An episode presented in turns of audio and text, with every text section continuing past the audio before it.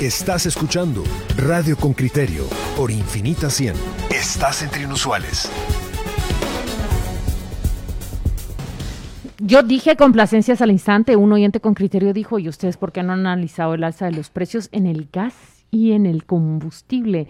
Y en la línea telefónica tenemos a Alberto Pimentel, él es el ministro de Energía y Minas. Le damos la bienvenida. Muchas gracias, ministro, por tomar esta llamada de Radio con Criterio. ¿Cómo amaneció? Muy bien, Claudia, buenos días. Eh, buenos días, Juan Luis y Pedro. Felicitaciones por el cuarto aniversario. Ay, muchas Mire, lo-. ¿los ministros de Energía amanecen con energía o no? Siempre. Más bien estoy tentada de preguntar, yo, yo más bien estoy tentada de preguntar, ¿con cuánto fulea su vehículo? ¿Y si ha notado la diferencia en ese incremento? Por supuesto que la he notado, como todos los guatemaltecos. Eh, lamentablemente el incremento en lo que va del año, pues ya alcanza alrededor del 30% del precio del combustible. Eh, ¿Con cuánto lo fuleo? Pues eh, es un vehículo grande, se, se fulea alrededor de 600 quetzales. Ministro, pero a usted seguramente se lo fulean en el ministerio o, o tiene que pagar usted el combustible. Pues resulta, Juan Luis, que los ministros y viceministros de Estado no tenemos derecho a, a ese combustible, a ese gasto de combustible, porque recibimos otros estipendios como gastos de representación.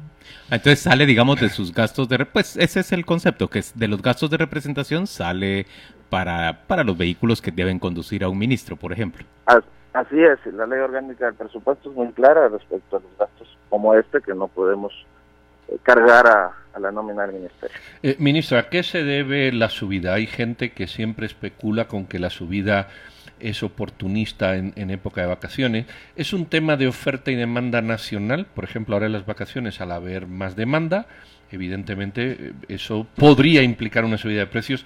¿O hay detrás, y a la vez o no, un- un- un- una dinámica internacional eh, que también incide en todo esto? Eh, pues ambos factores influyen sin duda, pues, pero yo me atrevería a decir que en el caso del mercado de combustibles o hidrocarburos en general, la demanda o los movimientos de oferta y demanda nacionales afectan poco, eh, eh, afectan más los movimientos en mercados internacionales. Esto porque eh, pues nosotros eh, importamos el 100% de los combustibles que, que consumimos. Eh, somos tomadores de precios en este sentido. Y el mercado de combustibles, de hidrocarburos en general, es un mercado sensible a los vaivenes de la política mundial. Concretamente, lo que estamos viendo eh, desde finales del mes de noviembre es un efecto estacional por la entrada del invierno en, el hemisferio norte, eh, aunado a un incremento de la demanda eh, por recuperación económica después de la pandemia y a algunas decisiones de los países productores de petróleo sobre mantener sus, su producción. El petróleo al final es la materia prima base para los combustibles y más recientemente algún anuncio de algún recorte en esa producción. Todo eso afecta. Eh, afecta, por ejemplo, el, el anuncio de que los países europeos suspendieron la vacunación con determinada marca, porque eso afecta al mercado también. Es, es un mercado muy volátil y esa es la realidad. Y poco podemos hacer en Guatemala para afectar el precio mundial. Ministro, pero lo que sí podemos hacer es, prever, por ejemplo, eh, si se está produciendo un alza, como usted dice, del, del 30% en las semanas recientes del precio del combustible y, y estamos hacia el final del invierno en el hemisferio norte, eh, lo previsible es que durante primavera y verano se demande más combustibles porque la gente tiende a, a movilizarse más en, en ese hemisferio norte.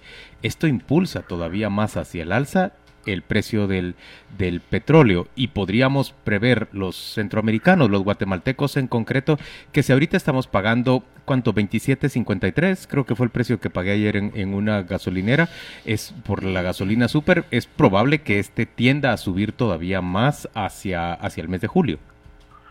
Eh, tu, tu comentario no es del todo cierto, Juan Luis, porque en realidad en, en verano eh, la tendencia al consumo eh, pues es hacia la baja, porque pues, diversos factores. Por ejemplo, no se utilizan combustibles para calefacción. Eh, eso es más sensible en el tema del gas, por ejemplo. O eh, pues es muy común en, otros países que cuando el clima mejora, pues ya no salgo en el carro, sino salgo en la bicicleta o camino. Entonces, eh, en digamos que el comportamiento estacional nos hará ver que después de mayo, alrededor de mayo, el precio tendrá que estabilizarse para tener una algún, alguna leve disminución en el, hasta que llegue el invierno de nuevo.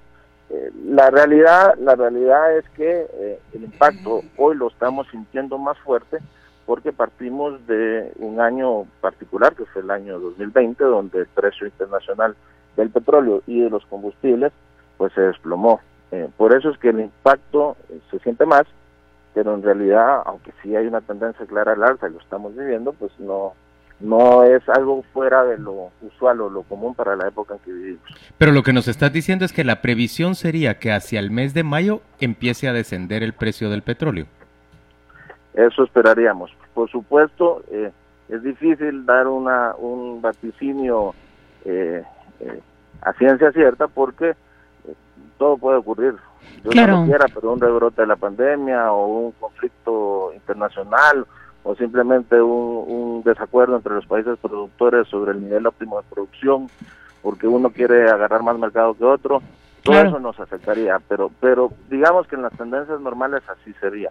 Veremos incremento todavía unas semanas más para una estabilidad por ahí de, de, mayo, diría yo. Hacia mayo, estabilidad en mayo.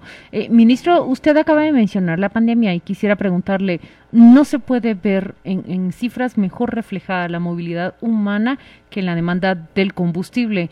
Eh, nosotros, por supuesto, de manera... Eh, a manera de anécdotas comentamos, bueno, se incrementa el tráfico, el tráfico ha reducido, pero ¿cuál es el comportamiento en la demanda de combustible en el país en los últimos tres meses? ¿Qué se observa? A ver, si, podemos separarlo, en, la época de pandemia o el 2020, digamos, la demanda según los importadores de combustibles disminuyó en torno a un 12-13%. Eso, eh, pues, es significativo, por supuesto, pero, pero podría ser un número no tan grave considerando que estuvimos, pues, prácticamente tres meses todos en nuestras casas. Eh, la tendencia eh, después de octubre, diría yo, es hacia un incremento de la demanda sostenido en Guatemala pero es una demanda un poco distinta a la anterior, eh, según me comentan los, la gente de la industria. Por ejemplo, eh, se miran más, más motos probablemente ahorita de lo que se miraba hace un año. Hay gente que, que pasó de su consumo de, de, pues de cambió de su, su tipo de movilidad. Eh, si bien los números de ahora están, están estables, están parecidos a los de pues el año 2019, eh, hay una, una clara recuperación en el consumo. Eh, ministro, eh, ¿afecta esto a las macrofinanzas?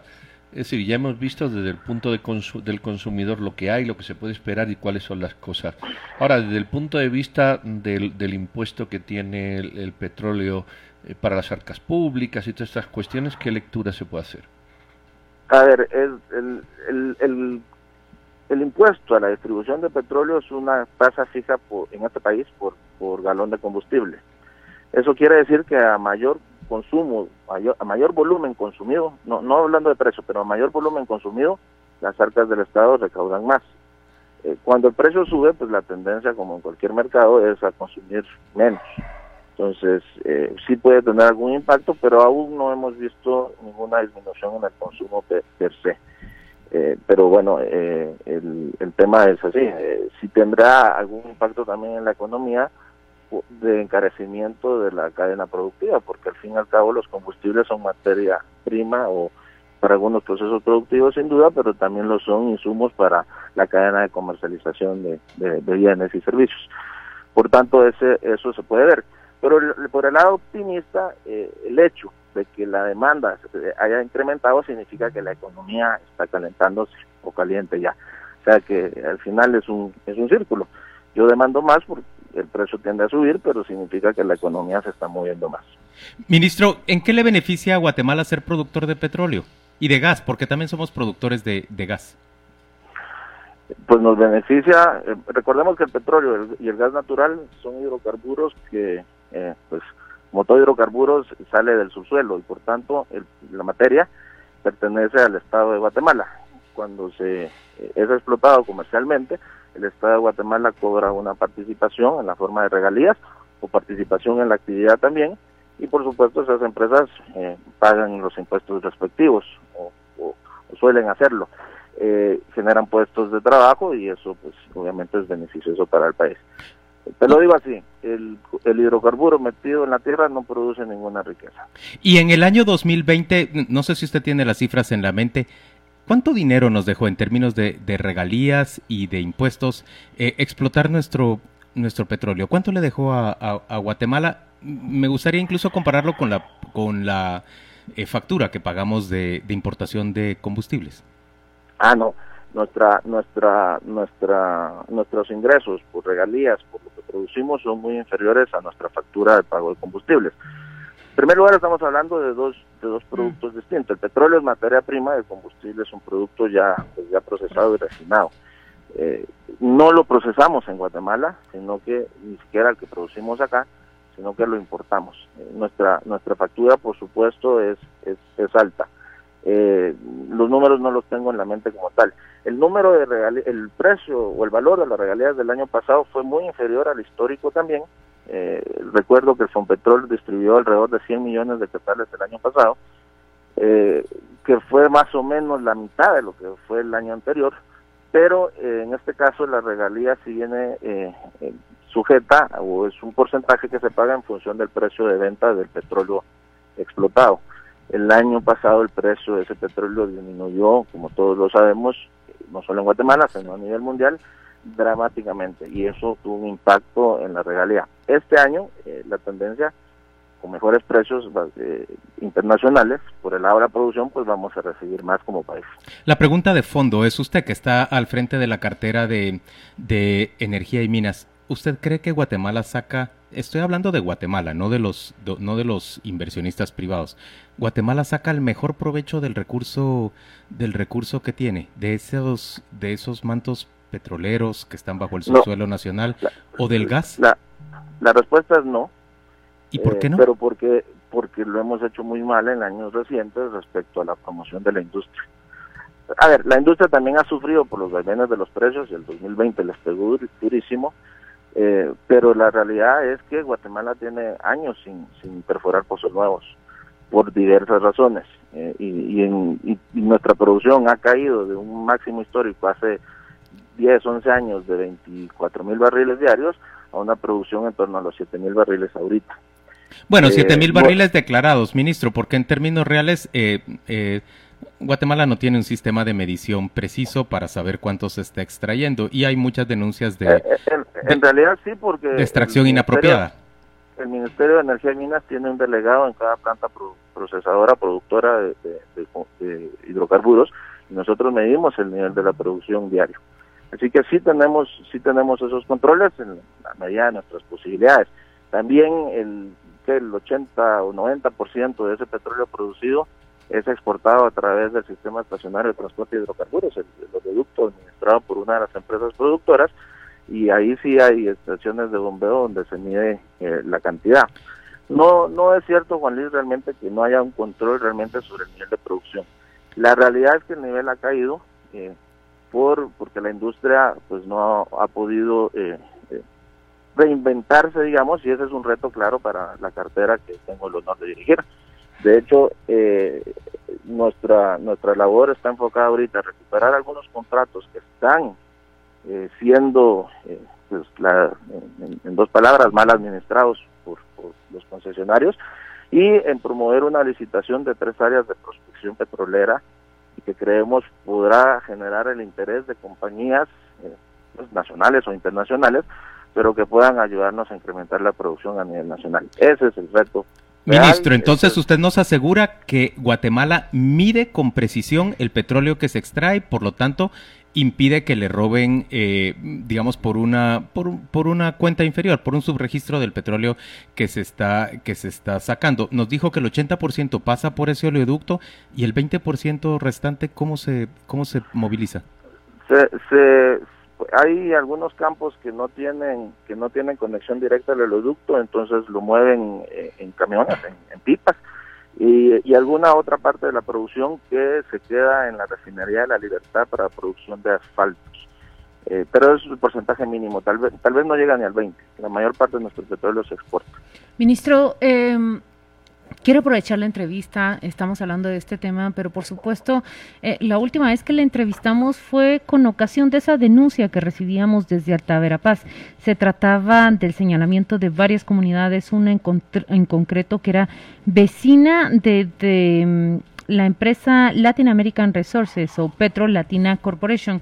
Recuerdo que más o menos nos explicaba usted que la reinyección del petróleo o del hidrocarburo en el subsuelo eh, allí estaba el problema o la hipótesis de la, la, causa del problema, que aunque la empresa tenía capacidad de hacerlo, no lo había hecho y eso se derivaba en esa filtración que los vecinos estaban denunciando. ¿Hay algún seguimiento que se ha hecho a esta emergencia, a esta urgencia detectada en febrero en Alta Verapaz? Sí, a ver, por el lado, por el lado medioambiental no somos nosotros la autoridad rectora, por supuesto, pero eh, lo que lo que sí, sí acompañamos la misión donde fuimos no solo el Ministerio de Energía, sino el Ministerio de Ambiente, el Ministerio Público, etcétera, eh, no encontramos evidencia de un derrame como tal. si, lo, las evidencias eh, aparentaban ser más de algunos barriles que han sido vertidos no la investigación no la dirigimos nosotros para saber exactamente quién pudo haber hecho ese, ese vertimiento. Definitivamente no era un daño ambiental considerable, lo cual es bueno para, pues, para Guatemala en primer lugar, pero para la industria también. Eh, del lado administrativo, la, el Ministerio impuso eh, sanciones pecuniarias a la empresa porque al fin y al cabo es su responsabilidad la administración del campo. Eh, y entendemos que ese campo está ahorita en de su producción por, pues, por, por, circunstancias eh, propias de esa, de esa empresa, pero digamos que eh, lo que le puedo asegurar a los guatemaltecos al día de hoy no hay, bueno, no hubo un derrame de petróleo como, como, como tal, como el que se acusó en su momento, y hoy por hoy pues tampoco existe eh, ningún, ningún inconveniente con, con esa operación. Por el lado ambiental, eh, por supuesto, eh, imagino habrán los respectivos ministerios continuarán sus, investigaciones y eh, pero no tenemos noticias de que se haya aprobado algo, mal hecho a propósito. Muchas gracias, ministro. Sanciones económicas entonces a Petro Latina por ese mal manejo del hidrocarburo en un proceso específico, como nos explicaba usted en su momento. Le agradecemos al ministro Pimentel, Alberto Pimentel, de Energía y Minas, por atender esta llamada. le deseamos un buen martes, ministro. Muchas gracias, igualmente. Feliz día. a los radioescuchas también. Adiós.